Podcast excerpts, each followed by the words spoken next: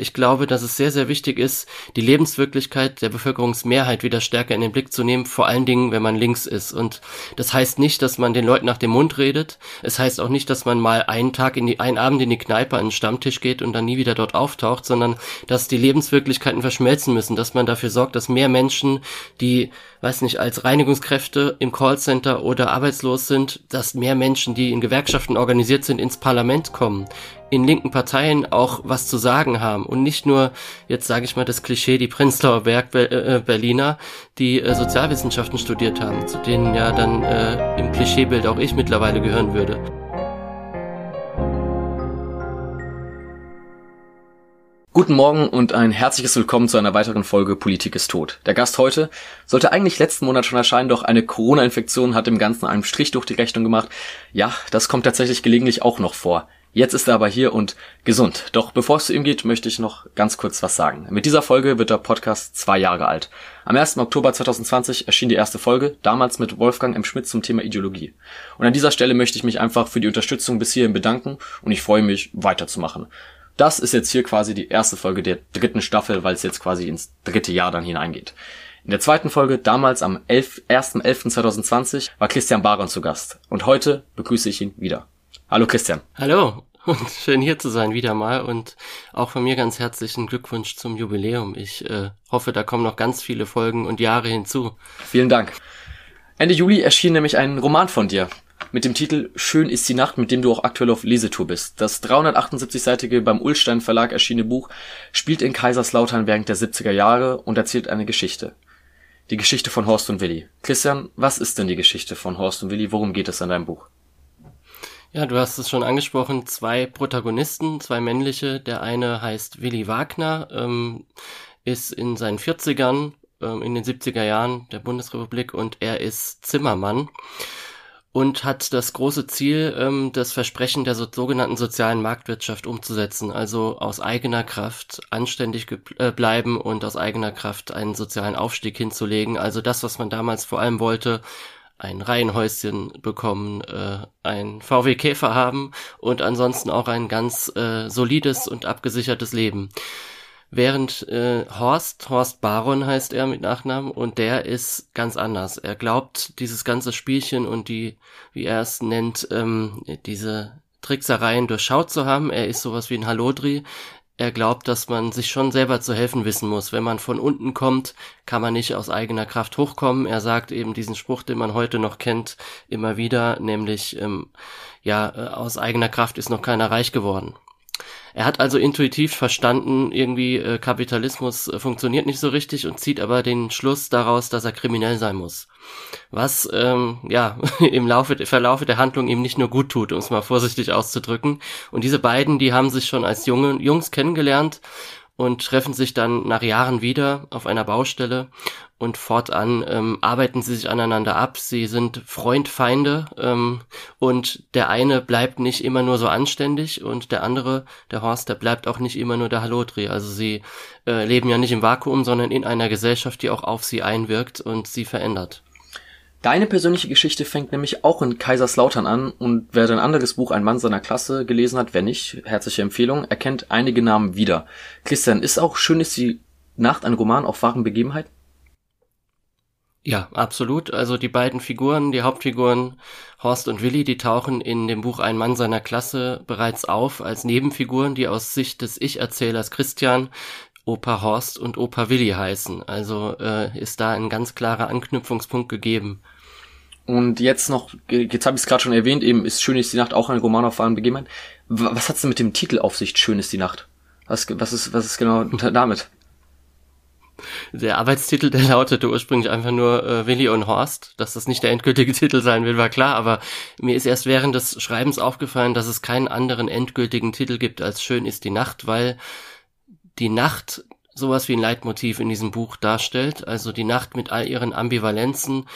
Ne, wir kennen das alle, wenn wir Nachtspaziergänge machen, dann äh, fühlen wir uns einerseits unsicher. Es ist irgendwie seltsam, was lauert da an der nächsten Ecke. Menschen ähm, verhalten sich auch anders, wenn sie nachts unterwegs sind, als wenn sie tagsüber unterwegs sind. Auf der anderen Seite gibt es, hat das auch was Romantisches. Also man blickt in den Himmel und sehnt sich nach den Sternen und denkt vielleicht tiefergehend über Dinge nach, für die einem tagsüber die Zeit fehlt. Ähm, und das mischt sich eben mit den Ambivalenzen der, der Figuren. Auf der anderen Seite äh, gibt es einen ganz konkreten Anlass für diesen Titel, nämlich dass ähm, es gibt ein Lied, das heißt Schön ist die Nacht, ein Tango aus den 30er Jahren, aus dem Jahr 1936. Das ist ein sehr schönes Lied, das zu einer monströsen Zeit erschienen ist. Auch diese Ambivalenz finde ich äh, sehr, sehr schön und passend. Ähm, und es ist das Lied, bei dem sich Willi Wagner ähm, und seine Frau Rosi kennengelernt haben, ihren ersten Tanz ähm, vollführt haben. Und das Lied ist also dann auch immer wieder so ein, eine Rückbesinnung darauf, was denn, wie es denn auch sein könnte, das Leben. Das, denn es ist natürlich im Laufe der Handlung nicht immer so einfach und dann denkt man immer wieder an das romantische Lied Schön ist die Nacht zurück. Das ist sehr interessant. Also Horst und Willi hätte sicher auch gepasst auf jeden Fall. Also zur Geschichte. Es geht ja um Horst und Willi, aber schön ist die Nacht. Das hat, das ist, das hat eine schöne Bedeutung mit auch im Laufe des Buches dann. Das ist sehr interessant. Nun, Anfangs habe ich es ja schon erwähnt, das Buch spielt während der 70er in Kaiserslautern. Die 70er Jahre, die 70er Jahre in Deutschland, das ist eine Zeit, die sehr gerne glorifiziert wird. Wohlstand für alle wird gerufen. Doch für Horst und Willi gibt es diesen Wohlstand nicht. Egal wie anständig es Willi versucht und egal wie krumm es Horst versucht, für sie ist kein Teil des Wohlstandskuchen vorgesehen. Was war los? Hat Ludwig Herr Horst und Willi einfach vergessen? Sind sie bei allen nicht mitgemeint? Was hat's damit auf sich? Ja, zunächst einmal spielt die Handlung meines Romans ja in den 70er Jahren vor allen Dingen, also in drei Teilen, 1973, 76 und 79. Und das ist ein Jahrzehnt, das deswegen so spannend ist, weil dieses, was du sagst, Wohlstand für alle Versprechen im Laufe der 70er Jahre sich immer mehr als ähm, nicht mehr, in Klammern nicht mehr erfüllbar ähm, herausstellt. Also wir erleben in diesem Jahrzehnt schon die ersten Ausläufer dessen, was wir heute als neoliberales Paradigma kennen. Also dass Sozialstandards langsam aber sicher abgebaut werden, die Gewerkschaften immer schwächer werden und ähm, Lohnforderungen nicht mehr so leicht durchzusetzen sind. Parallel eine Wirtschaftskrise ausbricht. Ähm, damals ne, gab es dann auch eine Ölkrise. Äh, die Leute, die aufs Auto angewiesen waren, die waren die Gelackmeierten. Das kennen wir heute auch irgendwie. Äh, es gab ein, ab Ende der 70er Jahre eine massive Aufrüstung. Der NATO-Doppelbeschluss, der hat große Proteste in der Bevölkerung ausgelöst. Auch das ähm, Aufrüstung ist etwas, was wir leider heute auch kennen. Also diese Parallelen sind mir aufgefallen. Und ähm, dann eben auch dieses, dieser Blick auf die manchmal verklärten 70er Jahre von unten. Das ist einer, der relativ selten eingenommen wird. Nämlich, dass in den 50er Jahren, als das sogenannte Wirtschaftswunder seinen Lauf nahm und es wirklich bergauf ging für die meisten Menschen, da sind eben natürlich auch ganz viele durchs Raster gefallen. Und ähm, es gab zwar deutlich weniger Armut in den 70er Jahren, als das heute der Fall ist in einem Land wie Deutschland, aber das war eben auch vorhanden und es war die Kehrseite dieses großen Wohlstands, der doch viele Leute erreicht hat. Und Horst und Willi sind eben sozusagen die heute sagt man die autochthon deutschen äh, ähm, Beispiele dafür, meine, äh, mein Buch spielt ganz viel in der Arbeitswelt und da kommen sie eben auch mit Menschen in Berührung, mit denen sie relativ viel verbindet, nämlich mit den sogenannten Gastarbeitern, die massiv überausgebeutet wurden, damals schon. Es gab keinen Mindestlohn und für diese Menschen sehr wenig äh, Sozialstandards. Also auf deren Rücken ist der Wohlstand für die Bevölkerungsmehrheit damals umgesetzt worden. Diese Kehrseite sollte man dann nicht vergessen. Und deswegen ist mir dieser Blick so wichtig. Armutsforscher Christoph Butterwege sagt auch in Bezug auf die Jahre 1950 und 1970, dass obwohl die Wachstumsraten der Bundesrepublik beeindruckend ausfielen, das Bruttosozialprodukt verdreifachte sich zwischen 1950 und 1970, verteilte sich der wachsende gesellschaftliche Reichtum allerdings sehr, sehr ungleich. Klassengegensätze wurden nicht nivelliert, sondern zementiert. 1,7 Prozent der Bevölkerung besaßen um 1960 über 70 Prozent des Produktivvermögens. Das wird gerne mal außen vor gelassen und auch über die Ausbeutung der Gastarbeiter, um die geht es auch in einem Buch, die du gerade eben erwähnt hast. Ähm, das, darüber wird gerne auch geschwiegen. Wir haben auch schon mal in der dritten Folge Politik ist tot mit Ulrike Herrmann darüber gesprochen, über den, den Mythos des Wirtschaftswunders. Und dann kommen wir gleich mal zu den Gastarbeitern, beziehungsweise kommen wir zur Repräsentations, Repräsentation der Arbeiterklasse in diesem Buch. Denn wir haben es jetzt schon ein paar Mal angesprochen, Horst und Willi, die sind nicht klassische Helden der Arbeiterklasse, wie man es oft in, in anderer Literatur findet. Keine fleißigen Arbeiter, die das lieben, was sie tun, die da jeden Morgen mit Leidenschaft aufwachen, sondern bei ihnen wird der Leser vielmehr in einen Zwiespalt geschickt. Denn man hat Sympathien mit ihnen. Willi liebt seine Töchter wirklich aufgrund, auf, aufgrund ehrlich. Horst hat Szenen, in denen er auch seine Sympathien zeigt, in denen er wirklich auch lieb ist. Doch es gibt Szenen, in denen insbesondere Horst alles andere als ein Sympathieträger ist. Das sieht man dann in Sachen wie homophoben Aussagen, Zweifeln am Holocaust, aber auch eben Rassismus gegenüber den Gastarbeitern. Was für ein Bild soll man denn jetzt von Horst und Willi haben? Was hat es auch mit diesem Rassismus auf sich gegenüber den Gastarbeitern? Eigentlich sind sie ja alle zusammen gearscht. Die Gastarbeiter sowie Horst und Willi, man sieht es in Szenen, Lohnforderungen, dann wenn mit Streik gedroht wird, dann ja, das bringt euch doch eh nichts, dann werfen wir euch raus, dann werden neue eingestellt, es gibt genug Gastarbeiter, die das wollen. Wie können wir das Ganze verstehen, wie können wir das wahrnehmen? Also erstmal muss ich muss ich sagen, dass ich ähm, nicht, glaube ich, der beste Mensch dafür bin, diesen Text zu interpretieren. Ich kann da nur eine Seite nehmen. Ich habe den Text ja nur geschrieben. Der Text ist ja klüger als ein Autor, sagt man, und das gilt in diesem Fall auch. Ähm, ich möchte gar nicht das äh, vorgeben, welches Bild man von denen haben soll. Deswegen zeige ich sie ja, äh, also mir geht's ums Zeigen und ich zeige sie in all ihrer Ambivalenz, ähm, deswegen, weil man dann sich sein eigenes Bild machen soll. Und das ist da den Menschen, die es lesen, schwer zu machen. Das macht schon Spaß beim Schreiben, muss ich sagen. Also ich gebe da nichts vor. Ich persönlich habe eben äh, für mich erkannt, dass dieser Rassismus, den ich da eben zeigen muss, weil er da war und ist, dass der einerseits ähm, natürlich darauf zurückgeht, dass Menschen Vorurteile haben gegenüber anderen, dass ähm, aber andererseits auch, ne, man lebt in einer Gesellschaft, die bestimmte Determinismen vorgibt und einen zu bestimmten halt Handlungen und Haltungen zwingt fast schon. Also im Beispiel Horst Willi ist es dann so, wenn sie merken, es wird knapp für sie, ähm, sie, sie geraten unter Druck, ihr jo äh, Job, der Job von Willi, der immer dachte, er sei sicher, der wird auf einmal unsicher, dann ist es irgendwie im Kapitalismus bislang immer so gewesen, dass man sich als Arbeiterin, Arbeiter nicht nach oben wendet und sagt, das Kapital ist das Problem, sondern man findet diejenigen, die noch weiter unten zu stehen scheinen oder es tatsächlich tun. Und in dem Fall sind es dann die sogenannten Gastarbeiter. Bei Horst ist das ganz eindeutig.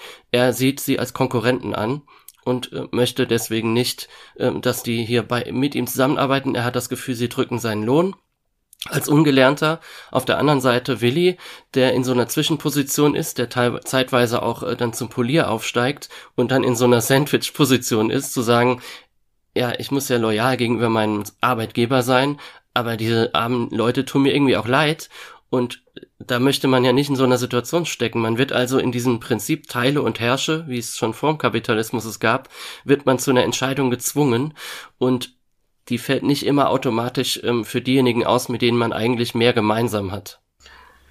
Leider. Oft gibt's das auch heute noch so. Damals waren es die Gastarbeiter, heute sind es oft äh, Hartz-IV-Empfänger, wo man dann nach unten tritt. Ähm, wir haben es jetzt auch mit, der, äh, mit dem Bürgergeld gesehen, wo es dann heißt, ja, ähm, dann, wo der, Handwer der Deutsche Handwerksverband gesagt hat, das lohnt sich ja dann für uns gar nicht mehr, ähm, weil dann Leute viel weniger lieber äh, viel weniger nicht arbeiten wollen, anstatt zu arbeiten wo langfristig natürlich das Ziel dann Löhne erhöhen und Bürgergeld erhöhen, aber in, in so einer Notsituation dann kommt es einfach nur mal dazu, genau wie es auch bei Horst dann war, der einfach die Gefahr sieht, die Angst vor der Arbeitslosigkeit war es damals bei Horst. Er will nicht als asozialer gelten, in Anführungsstrichen. Was hat es denn mit dieser Angst vor der Arbeitslosigkeit auf sich? Die wird oft in dem Buch erwähnt. Horst sagt, er mag die Arbeit nicht, es macht ihm keinen Spaß, aber es ist besser als nicht zu arbeiten, er will nicht arbeitslos enden. Ja, der, der Mensch und die Arbeit und ich glaube im Speziellen der Deutsche und die Arbeit, dieses Verhältnis, das war mir bei der Recherche für dieses Buch ist mir nochmal deut vieles deutlich klarer geworden. Zunächst mal ist das ja eine Generation, die es mir da geht, die so um das Jahr 1930 herum geboren ist. Die haben also als sehr junge Menschen das NS-Regime erlebt. Und ich habe dem Buch auch einen Prolog vorangestellt, der 1944 spielt, ähm, im Januar, als der erste US-Luftangriff auf Kaiserslautern niederging, um äh, eben ja die Welt vom Faschismus zu befreien. Aber leider wurde da die Zivilbevölkerung getroffen. Eigentlich wollten sie in Ludwigshafen die äh, Industrie zerstören. Ja, jedenfalls ist es so, dass man die da kennenlernt äh, als kleine, also der Horst als Elfjährigen, Willi als 15-Jährigen. Und ähm, man versteht diese Generation nicht ohne diese NS-Zeit, weil Willi zu diesem Zeitpunkt schon immer wieder vor sich her sagt, ich will anständig bleiben. Und dieses anständig bleiben ist ein Begriff, der in der NS-Zeit geprägt wurde, ganz stark. Also Himmler, äh, ein, einer der schlimmsten Nazis, hat vor SS-Leuten ähm, eine Rede gehalten 1942 oder 43, in der er sagt, wir sind in all dem, was wir getan haben, immer anständig geblieben. Also ganz furchtbar, aber es hat in sich eine, eine erschreckende Logik, weil anständig bleiben heißt in diesem Sinne der Obrigkeit treu sein und glauben, was die da oben sagen und das, was sie uns versprechen, und dann wird's schon irgendwie. Das ist das, was Willi auch in der Bundesrepublik fortträgt. Ne, mit einer erstaunlichen Kontinuität. Und das funktioniert nur in Abgrenzung zu denen, die dann dem nicht folgen, die also als asoziale markiert werden. Dieser Begriff ist eben auch ein Nazi-Begriff. Damals gab es ähm, Menschen, die als asoziale gebrandmarkt wurden und deswegen in KZs kamen. Also es gab 1938 eine sogenannte Aktion Arbeitsscheu Reich, so nannten das die Nazis.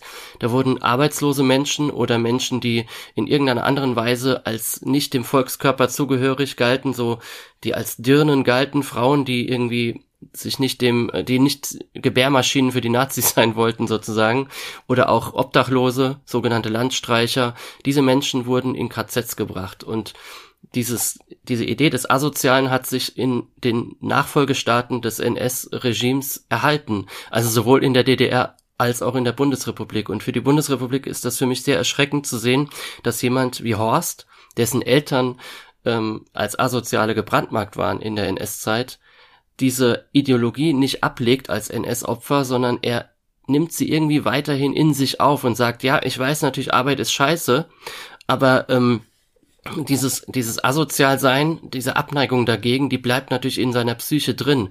Und äh, dieses Versprechen der Bundesrepublik, aus eigener Kraft kannst du nach oben kommen. Das bedeutet natürlich äh, erstmal eine Verheißung, aber auf der anderen Seite auch bedeutet es, wenn du, äh, wenn du unserem Versprechen nicht folgst, wenn du nicht äh, tust, was wir sagen und nicht schön fleißig und äh, artig bist, dann fällst du durchs Raster. Und da darf man sich natürlich nicht wundern, wenn Menschen diese Kontinuitäten in sich drin behalten, auch bis in die 70er Jahre und bis heute. Horst und Willi sind ja sehr unterschiedlich, dennoch tragen sie beide diesen Gedanken mit sich. Willi in dem Sinne, dass er eben anständig bleiben möchte, wie du es gesagt hast. Es ist wichtig, anständig zu bleiben, ehrlich zu arbeiten, all das. Und Horst, der eigentlich genau das Gegenteil in dem Sinne vom Willi ist, der eben nicht anständig sein möchte, aber auch er hat eben diese Angst vor dieser Arbeitslosigkeit und da, obwohl sie so unterschiedlich sind, tragen sie das beide. Das ist etwas, was auch sehr aufgefallen ist in dem Buch. Sie sind sehr unterschiedlich, doch haben auch viele Gemeinsamkeiten. Der Wunsch nach oben zu gelangen, zwar auf verschiedenen Wegen, der Wunsch nicht in die Arbeitslosigkeit zu verfallen und beide verkörpern das aber anders, aber mit demselben Ziel oft. Und genau dieses Kollektivbewusstsein aus der NS-Zeit, das ist noch mitgegangen, aber das ist etwas, was sehr versteckt ist. Also das, das wissen die wenigsten. Ich habe auch vor dem Buch, beziehungsweise für die Recherche, für diese Aufnahme, davon auch noch nicht gehört. Zumindest auch von Arbeitsscheu Reich nicht. Äh, woran liegt das? Was denkst du? Warum ähm, Warum bleibt dieses Bewusstsein so? Also warum ist bei Horst und Willi? Und wir haben es ja immer noch. Die, die Angst vor der Arbeitslosigkeit ist ja immer noch da. Man will ja nicht als, das Wort asozial fällt ja auch noch heutzutage sehr oft. Man will ja äh, da, da nicht mit dazu gelten. Was denkst du, woran das noch liegt? Oder war das einfach eine schlechte Aufarbeitung? Ja, zunächst mal, wenn man es von oben betrachtet, muss man sagen, eine kapitalistische bürgerliche Gesellschaft funktioniert auch dann, wenn sie demokratisch eingehegt ist, wie jetzt heute. Nur oder ganz zum großen Teil über einen gewissen Konformitätsdruck. Also dieses Mantra, also Kapitalismus geht ja nicht ohne Wirtschaftswachstum. Das äh, ist nicht zu trennen. Auch eine Sache, die äh, die von dir interviewte Ulrike Herrmann in ihrem neuesten Buch sehr schön herausarbeitet. Und ähm, weil das so ist, muss man die Menschen natürlich dazu antreiben. Man würde ähm, in der Propagandasprache sagen, man muss Anreize setzen, damit Leute auch Fordern aus sich selbst fördern. heraus eine innere, genau, eine innere Motivation haben, arbeiten zu gehen. Und ich glaube, dass der Mensch durchaus, ich weiß nicht, ob man sagen kann von Natur aus, aber zumindest so geprägt ist, dass er gerne arbeiten möchte. Ähm, aber die Bedingungen sollten eben auch stimmen. Ne? Und diese, diese Diskrepanz, die mittlerweile da ist und die auch in den 70er Jahren schon bei vielen da war, dass man, dass die Bedingungen eigentlich so sind, dass man die meisten Jobs oder viele Jobs ablehnen müsste, die muss man durch einen ideologischen Kit irgendwie lösen. Und das funktioniert eben genau dadurch. In den 70er Jahren war noch sehr stark verbreitet, dass man einen gewissen Lebensstandard haben wollte. Also man hat, es gab eine Norm, nach der man gestrebt hat, die klar vorgegeben war und die auch durchaus erstrebenswert war. Also wer, wer wenn man sich mal so von allem frei macht und, äh, und mal ganz, also gedanklich sagt, okay, was ist eigentlich das, was ich mir am meisten wünsche? Ich persönlich, der auch in Armut aufgewachsen ist, sag, es ist ganz schön verheißungsvoll, äh, so ein freistehendes Haus oder sogar ein Reihenhaus, von mir aus auch das, irgendwo stehen zu haben, mit einem schönen Auto und drumherum scheint die Sonne und man hat einen schönen Garten und äh, geht jeden Morgen zu einer bestimmten Arbeit, kommt abends zurück und alle sind gesund, man hat eine Gesundheitsversorgung, der Hund ist auch fröhlich ähm, und die Kinder wachsen und gedeihen und das ist so eine, so eine Idealvorstellung, so ein Idyll, nachdem man sich irgendwie immer auch sehnt, weil der Mensch offenbar nicht nur arbeiten will, sondern auch sich nach Sicherheit, äh, ihn nach Sicherheit drängt, was absolut verständlich ist. Und ähm, wenn dann eben der Punkt kommt, also es muss möglichst aufrechterhalten werden, weil das ist tatsächlich, wenn man diesen ideologischen Schleier ablegt, um äh, im Kapitalismus immer darum geht, dass wenige äh, ganz viel Gewinn machen und die Masse dafür arbeitet, und davon wenig hat, dann braucht es das ja irgendwie auf, muss man das aufrechterhalten. In den 70er Jahren hat das noch relativ gut funktioniert, so dass so jemand wie Horst dann erst recht kriminell wurde, weil er das vielleicht weniger ausgehalten hat, dass alle um ihn herum das aus seiner Sicht nicht verstanden haben. Er macht ja ganz schlimme Dinge, das geht ja bis hin zur Vergewaltigung. Also er ist ein, er ist ja eigentlich ein, ein psychisch ein totales Wrack. Und heute habe ich das Gefühl, wenn wir auf heute blicken, da dämmert eben immer mehr Menschen, auch wegen ihrer eigenen sozialen Wirklichkeit, dass dieses Versprechen ein Mythos ist, dass es eine Lüge ist. Und genau deswegen ähm, ist leider ist es dann läuft es auch dann nicht so in einer Klassengesellschaft, dass dann Menschen ihre Lage erkennen und dann wollen sie den Sozialismus oder den Kapitalismus für eine noch demokratischere Gesellschaft überwinden, sondern ganz oft geht es leider nach rechts außen und im Augenblick äh, besteht eben wieder die Gefahr, dass es eine Faschisierung Europas und Deutschlands auch gibt. Ähm, und das zu verhindern, glaube ich, ähm, müsste man sich auch wieder ein bisschen auf die 70er Jahre besinnen, denn damals hat sozialdemokratische Politik noch ja zum Teil, zu einem gewissen Teil so funktioniert, wie man sich das vorstellt.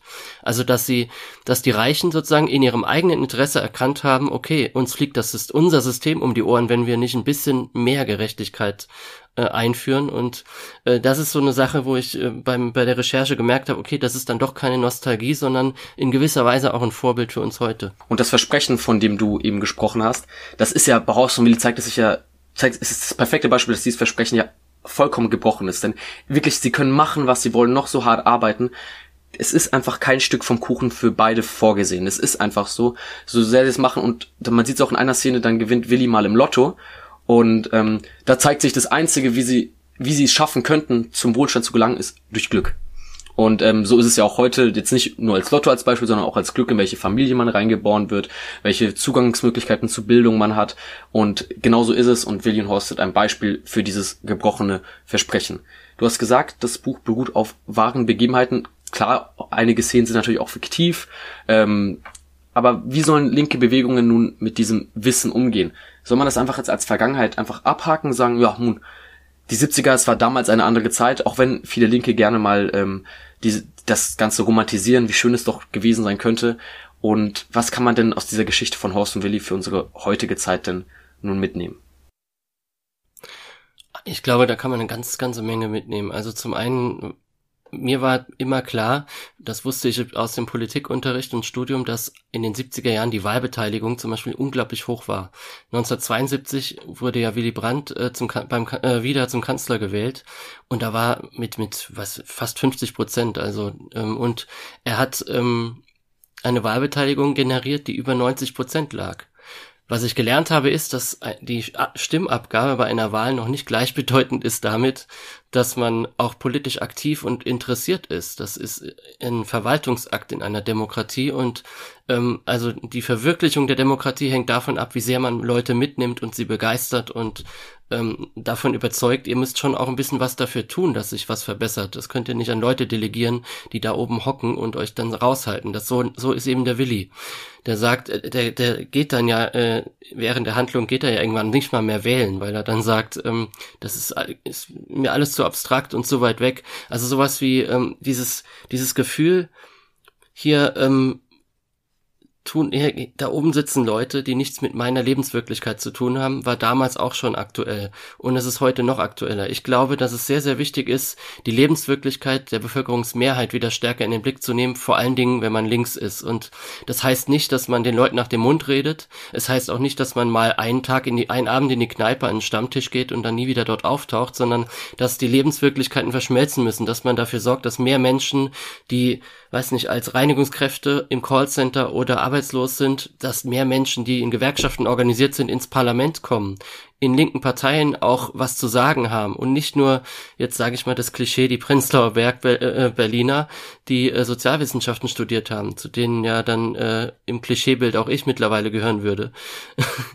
also man sollte die aktuelle Lebenswirklichkeit nicht aus den Augen verlieren, das ist unglaublich wichtig, weil ähm, sonst ne, die, die Rechten gewinnen. Das ist immer die logische Folge. Und ähm, etwas, das man auch äh, wieder, worauf man sich besinnen sollte von links, meiner Ansicht nach, ist, anstatt von äh, ähm, großer Transformation und großen Revolutionen zu sprechen, sollte man da andocken und anknüpfen in seinen politischen Forderungen, wo es in ganz konkret in der Lebenswirklichkeit der Leute was was verändern zu verändern gibt. Also in den 70er Jahren war es dann so, dass es äh, ein über ein Problem damit gab für viele Leute, dass sie keine freie Berufswahl hatten. Sie konnten äh, nicht, äh, Arbeiterkinder konnten nicht studieren. Das kennen wir zwar heute auch, aber damals wurde das BAföG eingeführt. Es gab eine Bildungsexpansion, eine ganze Generation, äh, die heute äh, immer noch, die heute jetzt auch in Wohlstand überwiegend lebt und was zu vererben hat an seine Kinder, konnte kurzzeitig profitieren davon, dass sozialdemokratische Politik sozialdemokratisch war.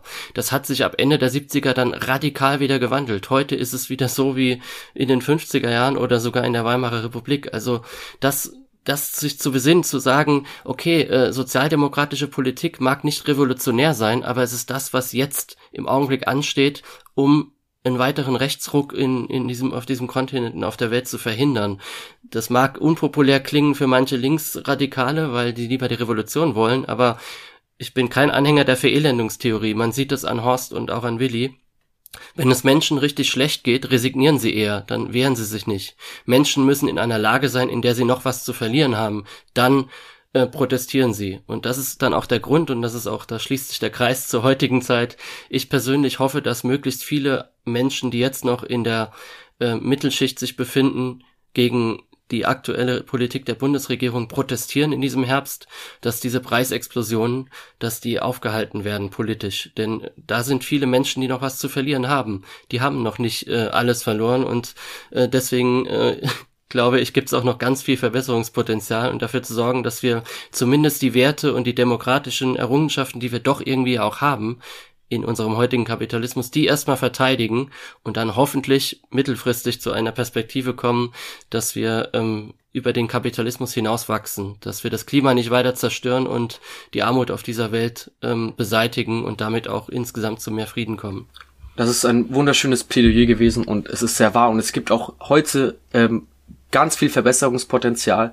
Ähm, ganz viel, wo man direkt andocken konnte, ohne irgendwelche revolutionären Träumereien, die das Leben der Menschen besser machen könnten. Aktuell wäre es zum Beispiel eine Gaspreisbremse oder auch kostenloser, günstiger ÖPNV. Das 9-Euro-Ticket, muss man sagen, das war, das war schlichte Verbesserung der Lebensqualität. Und dass es jetzt weg ist und in München zum Beispiel, wenn jetzt die Preise wieder erhöht ab Dezember, das ist klare Verschlechterung der Lebensqualität. Und da kann man auf jeden Fall andocken. Es gibt tatsächlich politische Maßnahmen, die das Leben der Menschen besser machen können und die muss es geben. Besonders jetzt, wenn die Preise explodieren. Es gibt eine tolle Kampagne, Genug ist genug, die Sozialproteste organisiert. Da kann man andocken und für ein besseres Leben für alle, für einen wirklichen Wohlstand für alle kämpfen. Ja, natürlich. Und ich glaube auch, die äh, Linken äh, sind da jetzt in der Verantwortung, alle, die links von SPD und Grünen sind, um Druck auf diese Parteien auszuüben, dass sie sich von der FDP nicht mehr alles diktieren lassen. Luisa Meyer schreibt im Jacobin-Magazin über dein Buch in einem Artikel Erzähl mir von Wirtschaftswunderland, und das ist jetzt das Abschlusszitat, wir brauchen Geschichten aus der Arbeiterklasse, die zeigen, dass es eine krisenfreie BRD, eine krisenfreie BRD, in der alle Gewinner sein konnten, nie gegeben hat. Geschichten, die das Leben derjenigen zeigen, die bis heute bewusst nicht mitgedacht oder gefragt werden, die uns erzählen, was Resignation und Frustration mit Menschen machen. Du hast es gerade auch schon erwähnt. Die Illusion vom Wohlstand für alle und einer meritokratischen Leistungsgesellschaft müssen angetastet werden.